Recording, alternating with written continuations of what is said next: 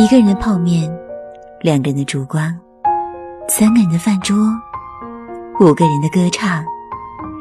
歌声穿透指尖，留下了多少美丽的音符？音符飞过头顶时，留下了多少鲜为人知的感动？陌生人广播，将给你的感动时段。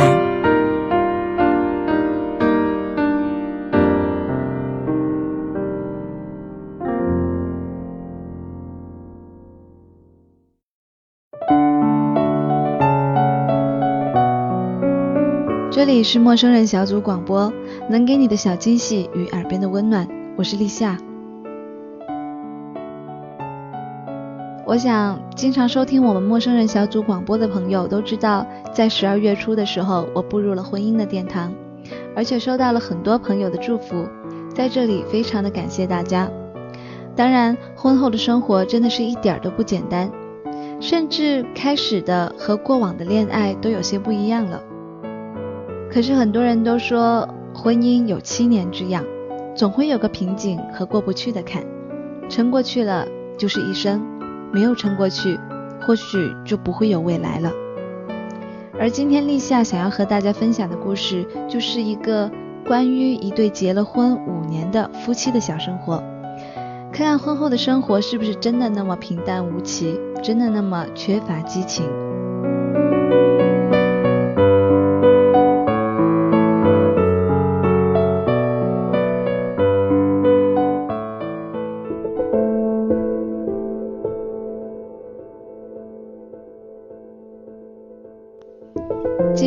新婚的时候，每一天一定会在他的怀抱中醒来。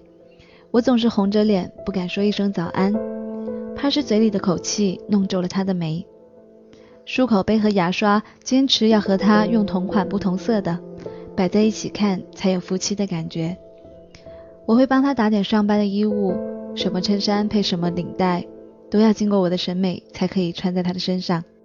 起了床，到了餐桌上，为了他的健康。我每一天都会变换不同的花样早餐。晴朗的天可能是培根蛋加上烤吐司，有些下雨的话，或许来点小米粥搭配酱瓜咸蛋。要是是阴天，不如就吃外头的烧饼、油条和豆浆。招式用到我变不出新把戏了，可是我却乐此不疲。除了要当一个贤惠的妻子，我也毫不掩饰我对他的热情。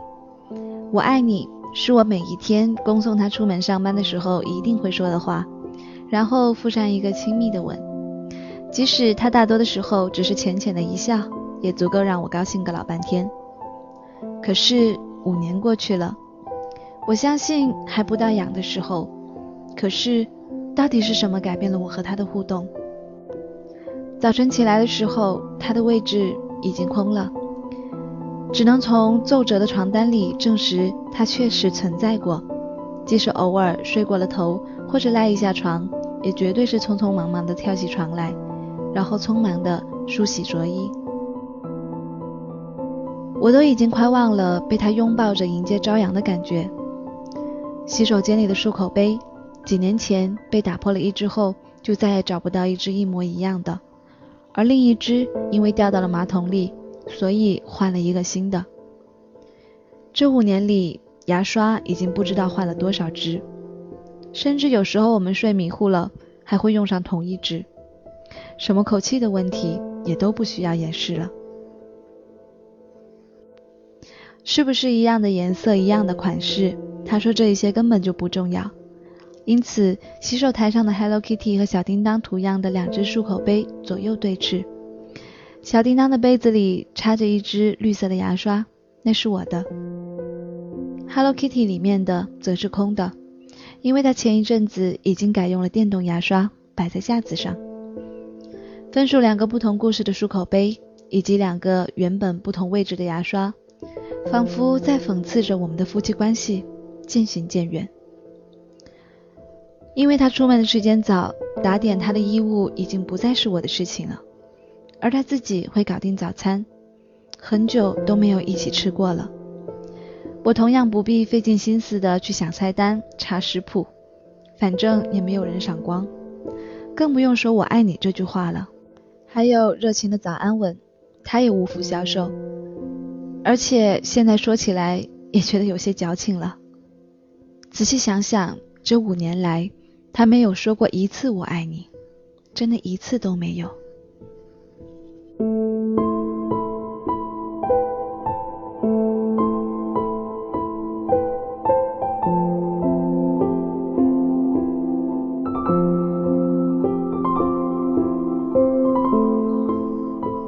和他相聚的时间，严格来说是从晚上七点开始的，也就是他下班回来以后。如果他要加班的话，那时间可能要拖延到十点、十一点。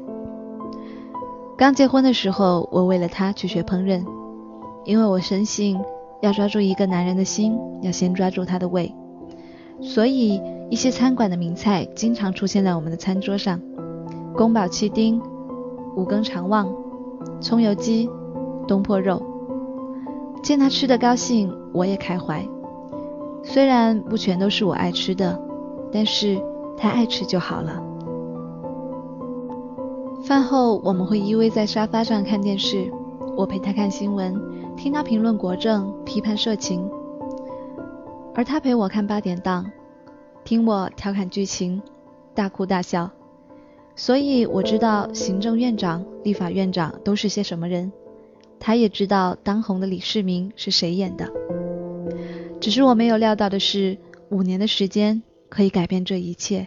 说好一起看每个春秋冬夏，怎奈爱情难挡风吹雨打，人世间洗去伤疤。也褪去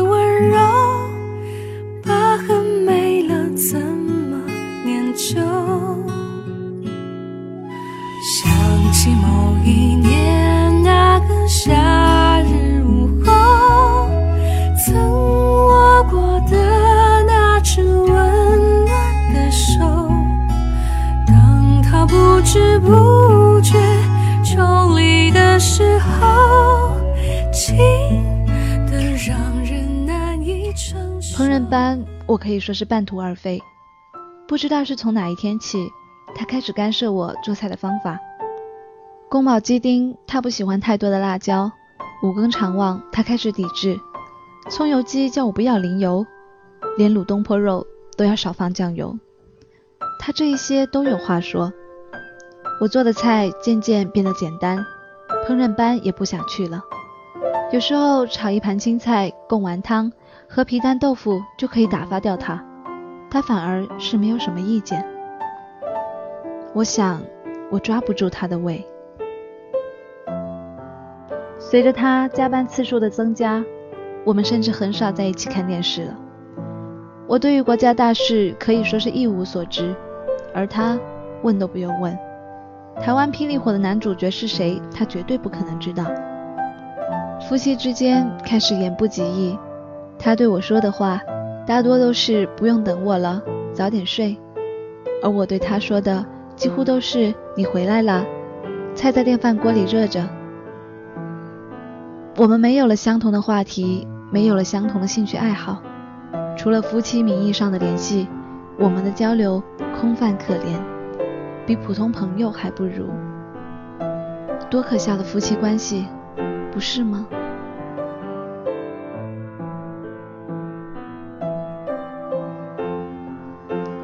婚前，我们曾经描绘着未来的愿景。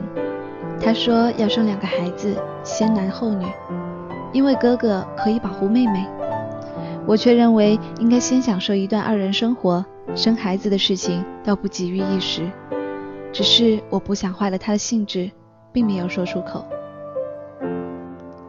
婚后一阵子，他很积极地和我创造宇宙继起之生命。他想要孩子，可是我还不想要。又怕他不高兴，于是我背着他吃避孕药。记得那时，他还兴冲冲地带我到医院去探望一位女性朋友，她刚生完一个四千两百公克的巨婴，神色萎靡地躺在床上。我还忘不了她隔着一块玻璃看新生的娃娃时眼中绽放的神采。可是我更忘不了那位女性朋友用虚弱的语气告诉我。她整整痛了一天一夜，才求医生由自然产改为剖腹产。所以我更不敢生孩子了。五年后的今天，她似乎已经放弃了要生小孩这回事。毕竟只有一头热是没有用的。可是，在她上班之后，这空洞的房子里，我忽然觉得生个孩子也不错，至少屋子里会热闹点，我的寂寞也会少一点。可是，他在几年前开始就开始用保险套了，我也不知道是什么让他改变了心意。不过，这也让我松了一口气。我对避孕药似乎会过敏。不论换什么牌子，都会落得一个水肿的下场。我猜他六百多度的近视加闪光，应该看不出我水肿前和水肿后有什么不一样。重点的是，他的确解决了我的一个烦恼，但是同时又带来了一个新的烦恼。现在我想要一个孩子，而他却似乎不想。可是我又不知道该如何开口。更不要提他频繁的加班，晚上常常累得倒头就睡。如果我再开这个口，似乎变相的增加了他的压力。我们两人之间本来就已经够低潮了，不需要再增加一个会引起冲突的话题。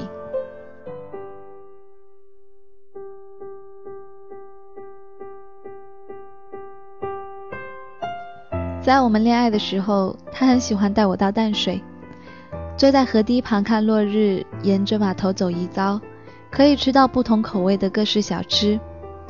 淡水的海产颇负盛名，他似乎是一只识途的老马，总知道哪一家是最到底的。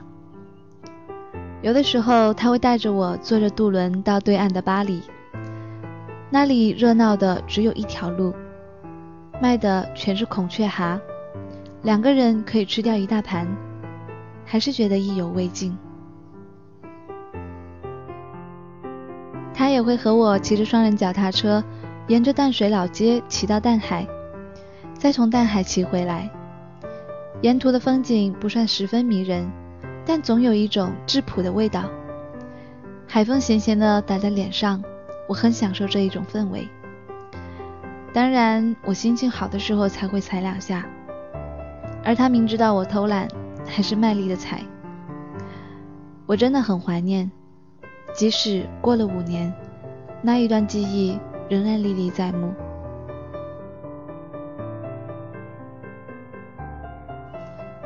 婚后到淡水的次数，除了新婚的那一阵子，几乎屈指可数。近两三年来，更是一次都没有去过。每到假日，他不到中午是不会起床的。我见他那么疲倦，当然也不会烦他带我到处走。假日照理说，我和他应该有很多交集。可是他累，我也只能自己找事情做，和朋友出门逛逛街，聊聊是非，也顺便埋怨他一下。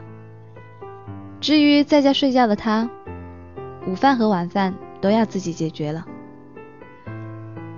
他不知道，在前几个月，我耐不住无聊，自己坐捷运到了淡水。果然，太久没有去，那里已经变成了一个我完全不认识的地方。河堤旁的小吃摊都不见了，全部都集中在捷运站附近。过去我和他看夕阳的地方，修成了一条长堤，仅供散步。路面变得干净整洁，固然是好。但是收藏着我和他美好记忆的地方却消失了。没有他的带路，我找不到道地的海产店，找不到好吃的小吃，自己一个人也骑不了双人单车。但我惊讶地发现，淡水多了一个渔人码头，可以坐公车过去。渔人码头，他的脚步还没有踏上去过，我先踏一步。这是没有他，只有我的经验。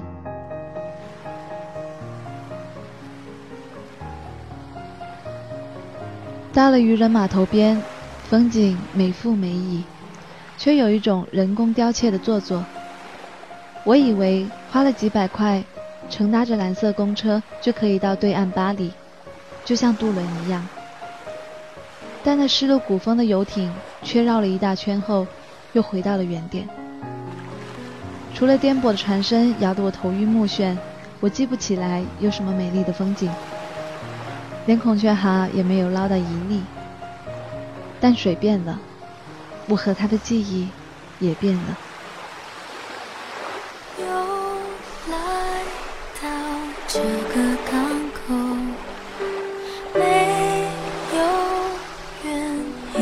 拘留，我的心乘着斑驳的轻舟，寻找失落的沙洲。随时间的海浪漂流，我用力张开双手，拥抱那落，想念的还是你望着我的眼波。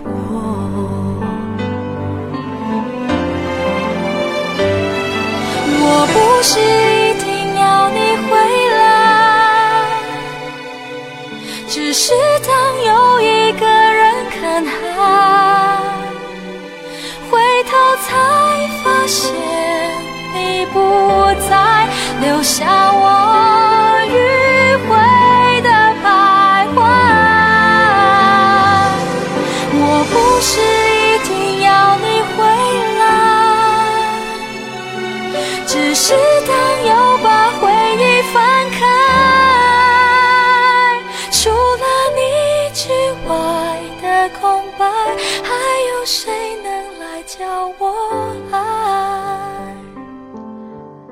某个早上，我特地比他早起，煮了一顿暌违已久的丰盛早餐给他，然后没有第三者，没有争吵，我递出了离婚协议书。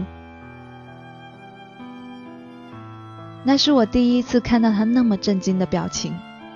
如果那一天是愚人节，我想我成功了。可是我不会开那么恶劣的玩笑，他知道我是认真的。他没有像一般的男人一样暴跳如雷，开始数落女方的罪状，也没有哭哭啼啼，哀求我留下。他只是极力的冷静自己的心绪，默不吭声的接下了协议书，开门上班，一如往常。他或许也察觉到了我们夫妻之间到了一个瓶颈，也仔细的考虑过离婚的可行性。他这几年的疏离，我没有流一滴眼泪，可是他这一天的冷漠，几乎倾尽了我五年的泪水。我开始有些后悔，这后悔开始蔓延，以心脏为一个起点，通传至我的头顶及脚趾。但是后悔又怎么样呢？不快刀斩乱麻，也只能拖着一个平淡如水的日子，两个人干耗。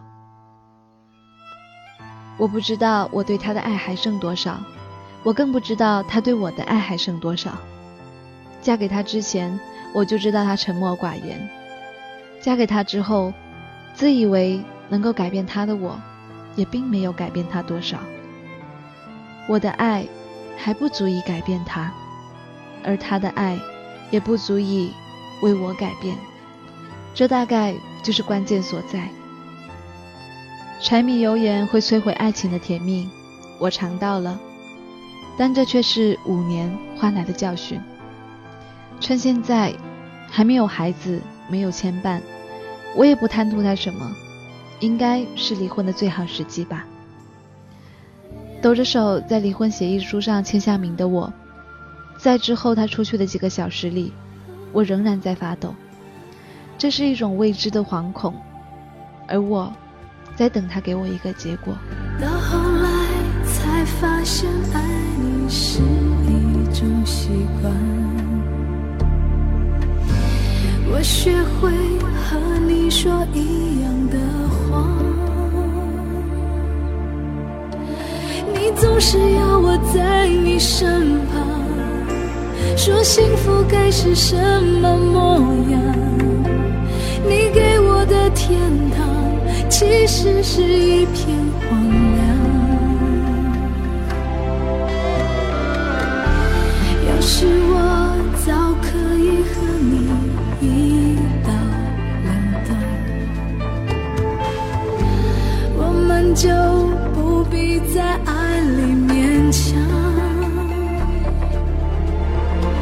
可是我真的不够勇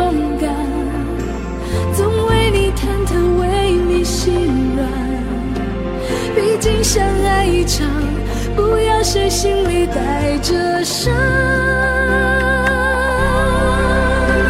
我可以永远笑着扮演你的配角，在你的背后自己煎熬。如果你不想要，想退出要趁早，我没有非要一起到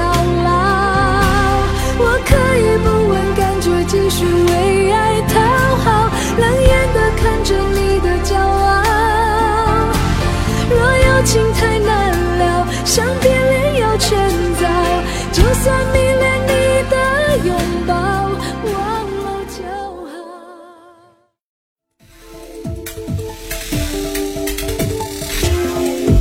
陌生人小组广播能给你的小惊喜与耳边的温暖。如果你也想加入，我们求贤若渴，招募详情请登录我们的官方网站。